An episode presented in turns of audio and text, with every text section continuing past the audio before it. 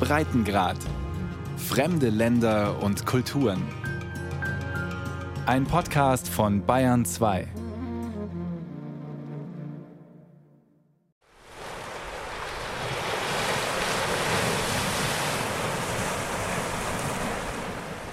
Oktober 1955. Der norwegische Archäologe Thor Heyerdahl legt mit seinem Schiff an der Osterinsel mitten im Pazifik an.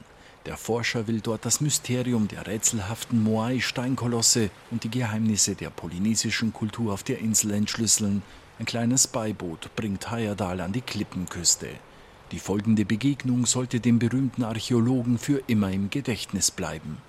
Als wir ausstiegen und auf die Höhe kamen, war alles schwarz von Eingeborenen. Unter ihnen ragte eine einsame weiße Gestalt in flatterndem Gewand hervor. Vor dem Hintergrund eines tiefblauen Himmels stand er nun breitschultrig und aufrecht vor mir, in seiner weißen Kutte, einen Strick um den Leib. Darunter trug er große blanke Stiefel. Barhäuptig, mit zurückgeworfener Mähne und wallendem Bart, glich er einem Apostel oder Propheten. Ich sah in ein vom Wind gerötetes Gesicht mit forschenden Augen und klugen Lachfältchen und streckte ihm die Hand entgegen. Willkommen auf meiner Insel, waren seine ersten Worte.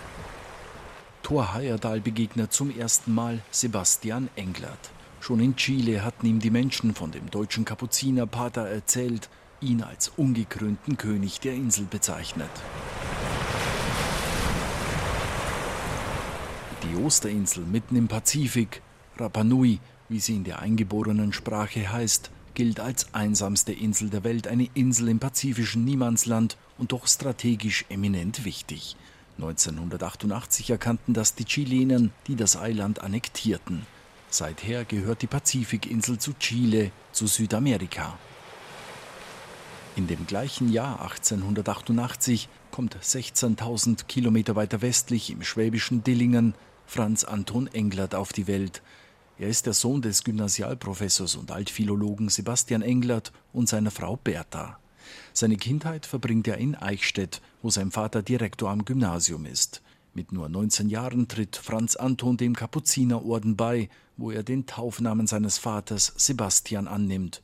1912 wird Pater Sebastian Englert, wie er sich fortan nennt, zum Priester geweiht. Als Feldkaplan erlebt er die Schrecken des Ersten Weltkrieges. Schon damals reift bei dem jungen Geistlichen der Entschluss, als Missionar zu wirken. Immer wieder bittet er seine Eltern in Briefen, diesem Wunsch nachzugeben. Erschrecket nicht, wenn ich es gleich heraussage. Es handelt sich um die Mission in Chile. Da ich glaube, zum Missionsberuf berufen zu sein und diesen Beruf für den schönsten und glücklichsten halte, hielt ich schon einige Male um die Sendung in die Chile-Mission an. Ihr werdet, wenn ihr eure Einwilligung gebet, ein Kind für den schönsten Beruf opfern. Und ich meine gerade, wenn ich jetzt schon zu euren Lebzeiten in die Mission komme, könnt ihr darauf stolz sein, einen Sohn zu haben, der im Missionsberuf tätig ist. Nach dem Tod seiner Mutter ist es soweit. 1923 geht Pater Sebastian Englert als Missionar nach Chile in die südliche Provinz Aurakanien. Dort sind die bayerischen Kapuzinermönche schon seit geraumer Zeit als Missionare im Einsatz. Pater Sebastian übt sich im Reiten, er lernt die Sprache der Mapuche-Indianer, der Ureinwohner Chiles, und erstellt sprachwissenschaftliche Studien zwischen den Indiosprachen des Kontinents. Da er sich als Linguist bereits einen bekannten Namen gemacht hat, bittet ihn die Universität in Santiago auf die Osterinsel zu reisen, um dort sprachwissenschaftlich zu forschen. 1935 kommt Sebastian Englert dieser Bitte nach, die Insel sollte den bayerischen Mönch nie wieder loslassen.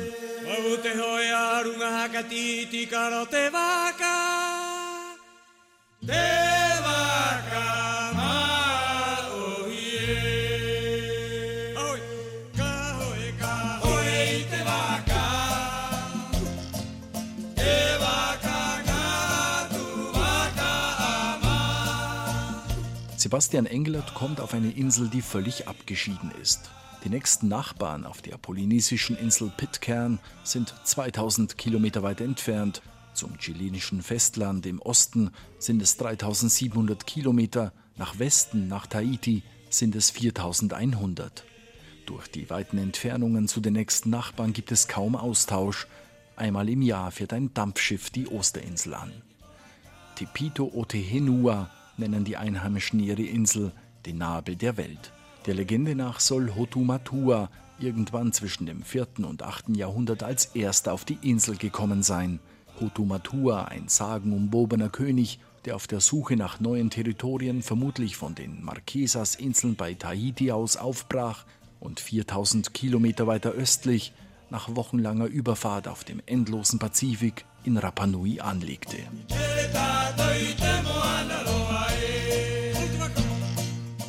Am Ostersonntag 1722 entdeckt der holländische Seefahrer Jakob Roggeveen die Vulkaninsel. Zu Ehren des christlichen Ehrentages heißt das Eiland seither Osterinsel. Ein seltsames Eiland, wie Roggeveen seinem Tagebuch anvertraut. Sandig und öde sei es, schreibt er, kein Baum höher als drei Meter. Die vielen steinernen Kolosse, die Moai, für die die Insel weltberühmt ist, fallen ihm ins Auge. Er könne nicht verstehen, wie die Menschen diese schweren Bildsäulen aufrichten konnten. Gut zwei Jahrhunderte später staunt auch Pater Sebastian Englert über die Insel, ihre Bewohner und die rätselhaften Steinkolosse. Wenige Monate nach seiner Ankunft schreibt er seiner Schwester, der Benediktinerin Maria Eustochium, die in der Abtei Frauenwörth auf der Insel Frauenchiemsee lebt. Du wohnst auch auf einer Insel, aber die Osterinsel im weiten Ozean ist schon viel einsamer. Es leben dort ungefähr 450 Einwohner, von denen etwa 20 Aussätzige sind, so dass ich also zum ersten Mal in meinem Leben solche gesehen und unter ihnen die Seelsorge ausgeübt habe. In einem späteren Brief an seine Schwester beschreibt er die Rapa Nui, die Einwohner der Osterinsel. Der deutsche Pater hat offenkundig so seine Mühe mit den Polynesiern. Die Eingeborenen polynesischer Rasse sind sehr lebhaft, oder besser gesagt, zu lebhaft. Sie alle denken laut, sind geweckt, fassen leicht auf, sind aber oberflächlich und rasch, reden viel, streiten gerne, nehmen es mit dem siebten und achten Gebot nicht sehr ernst, aber sind im Allgemeinen leicht für religiöses Leben zu gewinnen.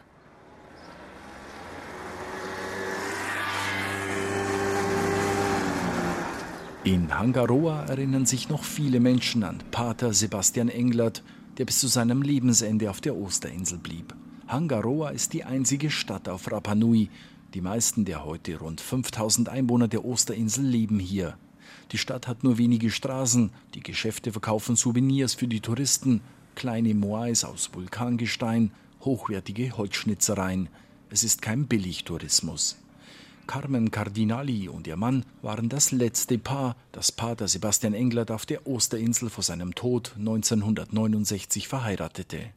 Als Schülerin hatte sie ihn im Unterricht erlebt. Die Erinnerung an den deutschen Kapuzinermönch ist noch immer präsent. Cuando yo estaba estudiando en enseñanza básica de una niñita,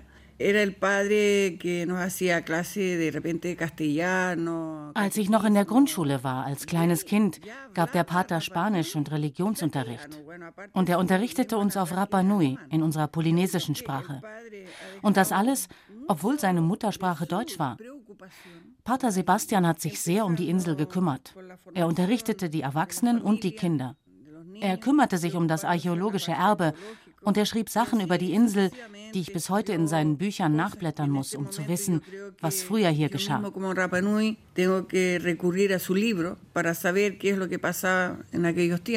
Sebastian Englert hatte ein schier phänomenales Sprachentalent. Nach nicht einmal einem Jahr auf der Insel beherrschte er die Sprache der Rapa Nui, berichtet Enrique Pacarati. Y políglota. Él dominaba 13 idiomas, entre eso la lengua Rapa Nui. Er war Polyglott, beherrschte 13 Sprachen, darunter auch Rapa Nui. Er war der einzige Priester jemals auf der Insel, der die Sprache konnte. Er predigte auf Rapa Nui, nahm den Leuten die Beichte in ihrer Sprache ab. Bis heute hat es keinen anderen Priester gegeben, der das konnte. Enrique Pacarati dürfte die Person auf der Osterinsel sein, die Sebastian Englert am besten kennengelernt hat. Der kleine Enrique wuchs in einer kinderreichen Familie auf, die mit seiner Erziehung überfordert war. Kurzerhand übernahm der Kapuzinerpater daraufhin die Erziehung des Jungen, holte ihn zu sich ins Pfarrhaus. Acht Jahre kümmerte sich Sebastian Englert um Enrique Baccarati, eine Zeit, die dem 64-Jährigen bis heute nahe geht. Primero que nada, que es una persona de mucha fe, er war zuallererst eine Person, die tief im Glauben verwurzelt war. Er betete sehr viel. Er war aber auch ein sehr analytischer Mensch. Immerzu analysierte er etwas, wog die Dinge ab, studierte sie gründlich. Er sah es als seine Aufgabe an, mit den älteren Einwohnern zu reden, ihre Geschichten und Legenden aufzuschreiben, damit sie der Nachwelt nicht verloren gehen. Glücklicherweise konnte er diese Geschichten unserer Ältesten aufzeichnen und in seinen Büchern die Geschichte unserer Insel nachzeichnen. Enrique Paccarati lebte auf der Osterinsel den Alltag mit Pater Sebastian Englert. Ein Alltag, der von mönchischer Disziplin geprägt war, der aber auch eine zutiefst menschliche Seite des Kapuzinerpaters zeigte. Der Missionar, der mit 35 Jahren seine bayerische Heimat verlassen hatte, vermisste diese in stillen Momenten. Enrique Paccarati erinnert sich. Ich glaube, er vermisste seine Heimat. Er redete sehr oft über seine Familie, seine Geschwister und über die deutschen Bräuche und Gewohnheiten. Sie schickten ihm manchmal auch typisch deutsche Sachen, Kisten mit Bier oder Würstchen.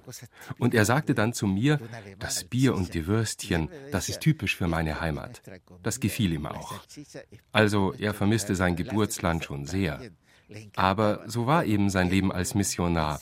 Er hatte es voll und ganz der Insel gewidmet.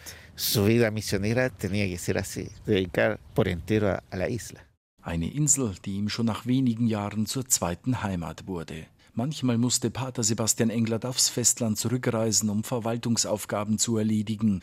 Aus seinen Briefen, wie jenen, den er 1940 an seine Schwester in der Abtei Frauenwörth schreibt, geht hervor, dass die Osterinsel für den bayerischen Kapuzinerpater zur Lebensaufgabe geworden war.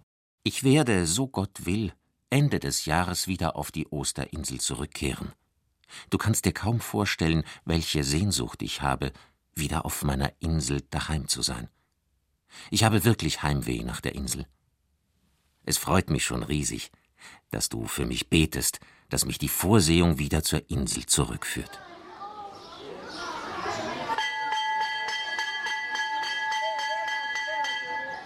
Die Sprache Rapanui ist bis heute das wichtigste polynesische Erbe auf der Osterinsel. Gepflegt wird es in der Grundschule in Hangaroa, wo schon Pater Sebastian Englert unterrichtete. Anders als damals vor über 50 Jahren lernen die Schüler heute neben Spanisch dort auch die polynesische Sprache ihrer Ahnen und Urahnen.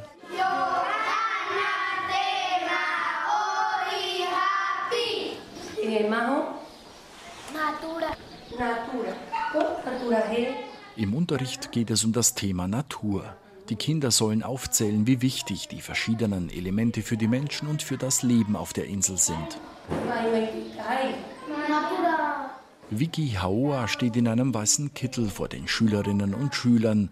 Sie ist eine von fünf Lehrerinnen, die schon den kleinen Kindern die Sprache der polynesischen Ahnen vermittelt. Vicky Haoa hat gemischte Erinnerungen an Pater Sebastian Englert. Ja, ich habe ihn gekannt, auch wenn ich noch ein kleines Kind war. Wie alle Deutschen aus jener Zeit war er sehr ordentlich, sehr autoritär, fürchterlich, ja, fürchterlich streng. Eine ältere Kollegin erzählte mir, dass es dem Pater nicht gefiel, wenn sich die Frauen beim Tanzen viel bewegten. Also mussten alle ganz statisch tanzen. Ich weiß gar nicht, wie sie das machten.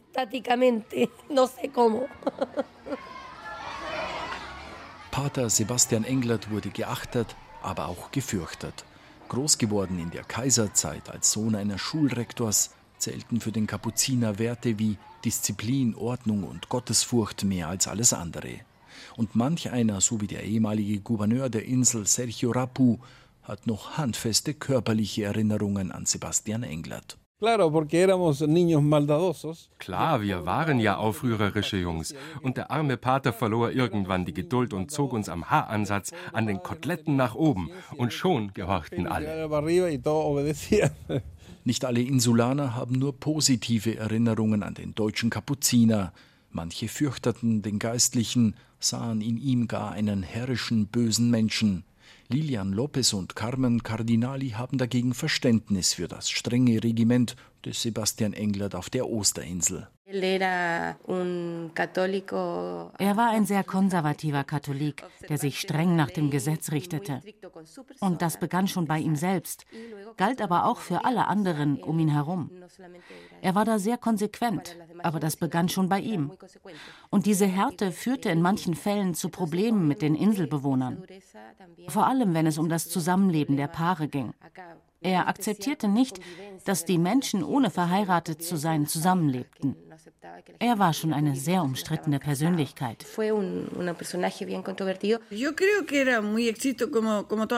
Ich denke, er war so streng, wie es eben die Deutschen damals waren. Sehr streng. Aber er war so, weil ihm das Wohl der Gemeinschaft am Herzen lag. Ich würde nicht sagen, dass er ein böser Mensch war. Überhaupt nicht.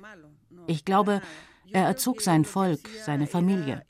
Für ihn waren wir seine Familie. Auch aus seinen Briefen geht hervor, wie sehr ihm Disziplin, Ordnung und Gottesfurcht am Herzen lagen, vor allem wenn es um das Zusammenleben von Mann und Frau ging. Sein Hauptkampf gilt von Anfang an den getrennten Ehen und dem Konkubinat, von denen es einige unter den Insulanern gibt. Pater Sebastian Englert setzt sich mit all seinen Kräften für die Insel ein, als Seelsorger, Sprachwissenschaftler, Historiker, als Archäologe. Die vielschichtigen Talente des Geistlichen bleiben dem chilenischen Staat nicht verborgen, der das Eiland wegen der Leprakranken auf der Insel weitgehend isoliert hat. 1946 wird der bayerische Kapuziner offiziell zum Bibliothekar der chilenischen Kriegsmarine ernannt. Das bringt neue Verpflichtungen und Aufgaben mit sich. Schon bald fordert die Marine eine Liste aller archäologischen Schätze ein. Sebastian Englert soll alle Denkmäler mit archäologischer Bedeutung inventarisieren. Eine Aufgabe, der er begeistert nachgeht.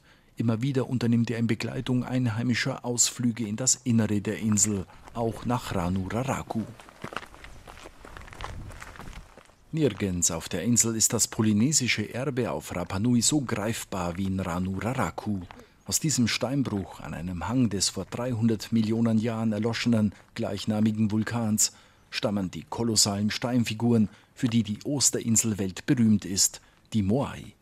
In Ranuraraku wurden die Steinkolosse über Jahrhunderte aus dem Felsen geschlagen, riesige steinerne Figuren aus Tuffstein mit übergroßen Köpfen, die auf den Rümpfen aufgesetzt sind. Unmittelbar unter dem Bauchnabel enden die Steinkolosse. Die Historikerin Patricia Huke klärt auf, wer die Moai waren. Sie sind unsere Vorfahren und wir als Rapa Nui müssen sie beschützen. Ich fühle hier die Nähe zu meinen Ahnen. Die Baumeister der Moai hofften durch die Kolosse, ihren Göttern nahe zu kommen, quasi als Bindeglied. Wir glauben, dass sie mit den Steinfiguren bestimmte Vorfahren ehren wollten und sie dann zu den einzelnen Clans auf der Insel transportierten. Die Moai in Ranuraraku sind unterschiedlich weit fertiggestellt. Manche Statuen stehen rund um den Kraterrand und an den inneren Hängen, zum Teil sind sie ins Erdreich eingegraben. Die Rapa Nui nennen Ranu Raraku den Friedhof der Moai. Die ältesten Figuren sollen über 1000 Jahre alt sein.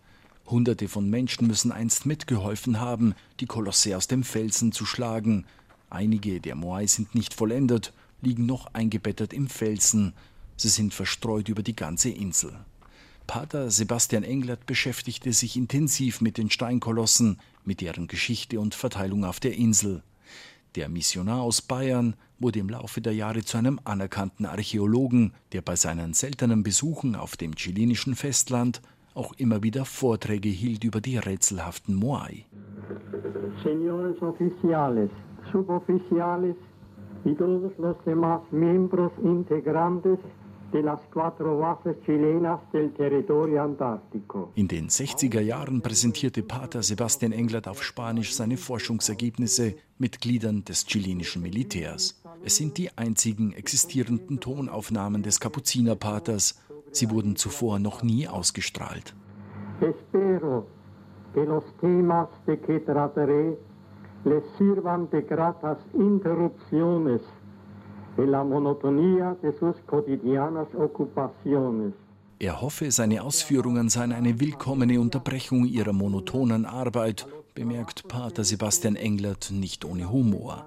und erläutert dem Publikum seine Erkenntnisse aus Ranuraraku, dem Friedhof der Moai.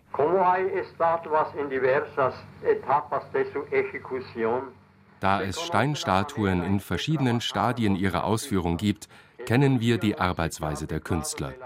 Sie wählten erst einen geeigneten Platz im Steinbruch aus, bearbeiteten zunächst den Kopf, dann den Rumpf und die äußeren Gliedmaßen, und erst am Schluss lösten sie den Rücken vom Felsen.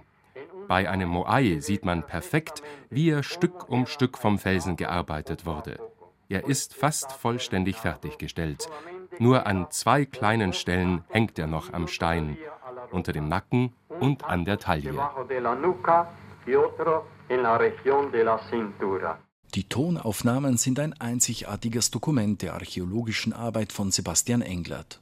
Wissenschaftler wie der Norweger Thor Heyerdahl profitierten bei ihren Forschungsreisen auf die Osterinsel von den Erkenntnissen des Paters. Das hat sich bis heute nicht geändert. Wer die Moai genau untersucht, stellt fest, dass sie an der Rückseite nummeriert sind. Eine Nummerierung, die auf Pater Sebastian Englert zurückgeht, verrät Carmen Cardinali. Die Nummern, die die Moai tragen, sind sein Werk. Er wollte verhindern, dass irgendein Schiff ankommt und die Moai mitnimmt. Das war der Grund für die Nummerierung der Moai. Sebastian Englert, der bayerische Kapuzinerpater, rieb sich auf für die Osterinsel. Mit Hingabe pflegte er zusammen mit zwei Schwestern die Leprakranken auf der Insel, feierte im Leprosenhaus regelmäßig die Eucharistiefeier. Sebastian Englert war Missionar, Seelsorger, Lehrer, Sprachwissenschaftler, Archäologe, ein Multitalent, dem es einzig um das Wohl der Osterinsel und seiner Bewohner ging, die ihm ans Herz gewachsen waren. Und er beschäftigte sich auch mit der Zukunft der Insel. Als Ende der 50er Jahre ein Flugplatz auf dem Eiland geplant wurde, hatte er große Sorge, dass sich das Leben komplett verändern werde. Sebastian Englert fürchtete um sein Biotop Osterinsel, wie er seiner Schwester nach Bayern schrieb. Im nächsten oder übernächsten Jahr wird hier der Flugplatz fertig. Und dann werden wir hier regelmäßige Flugpostverbindungen haben. Ich persönlich freue mich nicht darüber, im Gegenteil. Ich bedauere es. Die Abgeschiedenheit von der Außenwelt war in religiöser und moralischer Beziehung eine Wohltat für die Eingeborenen. Je mehr Verbindung mit der sogenannten zivilisierten Außenwelt, desto mehr unheilvoller Einfluss. Ich fürchte sehr, dass in den kommenden Jahren ein bedauerlicher Zurückgang des religiösen Lebens hier wahrgenommen wird. Gott bewahre uns und die Insel davor. Aber ich fürchte sehr.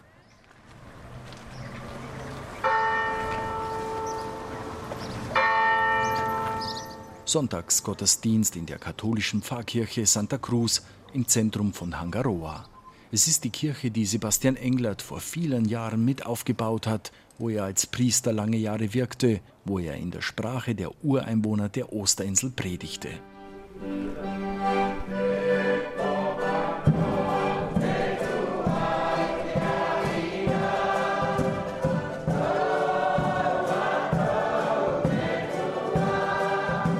Dass Musiker an diesem Tag das Vater Unser auf Rapanui singen und beten, ist auch das Verdienst des Kapuzinerpaters aus dem fernen Deutschland, der es sich zur Lebensaufgabe gemacht hatte, die Kultur und die Geschichte der Osterinsel zu erhalten und weiterzutragen. 1969 begab er sich zu diesem Zweck in die USA. Es war seine erste Reise außerhalb Chiles seit seiner Ankunft auf der Osterinsel. In New York sollte er eine Ausstellung über die Moai eröffnen, zur Geschichte der rätselhaften Steinkolosse Vorträge halten. Er kam nicht mehr dazu. Pater Sebastian Englert starb während der Reise in New York. Die Ankunft seines Sarges auf Rapa Nui glich einem Staatsakt. Der Leichnam wurde mit militärischen Ehren zur Kirche überführt, wo er begraben liegt. Pater Sergio Uribe war Superior im Kapuzinerkloster in Santiago de Chile, als Sebastian Englert 1969 vor seiner Abreise nach New York dort Station machte. Bis heute diene das Leben des bayerischen Paters den jüngeren Kapuzinern als Vorbild, betont er. Er selbst sei dankbar und glücklich, Sebastian Englert noch persönlich kennengelernt zu haben. Yo creo que lo fundamental era el sentido cristiano de su vida. Das Wesentliche in seinem Leben war seine tiefe Verankerung im Christentum. Er fand Gott konkret im Leben. Unser Bruder wollte immer nach einem zutiefst christlichen Vorbild leben, nicht nur in der Kirche, sondern auch, wenn er etwa die Sprache unterrichtete, wenn er in franziskanischer Barmherzigkeit die Leprakranken pflegte oder wenn er in der Wissenschaft die Wunder Gottes suchte. Wunder, die einem auf der Osterinsel bis heute Rätsel aufgeben.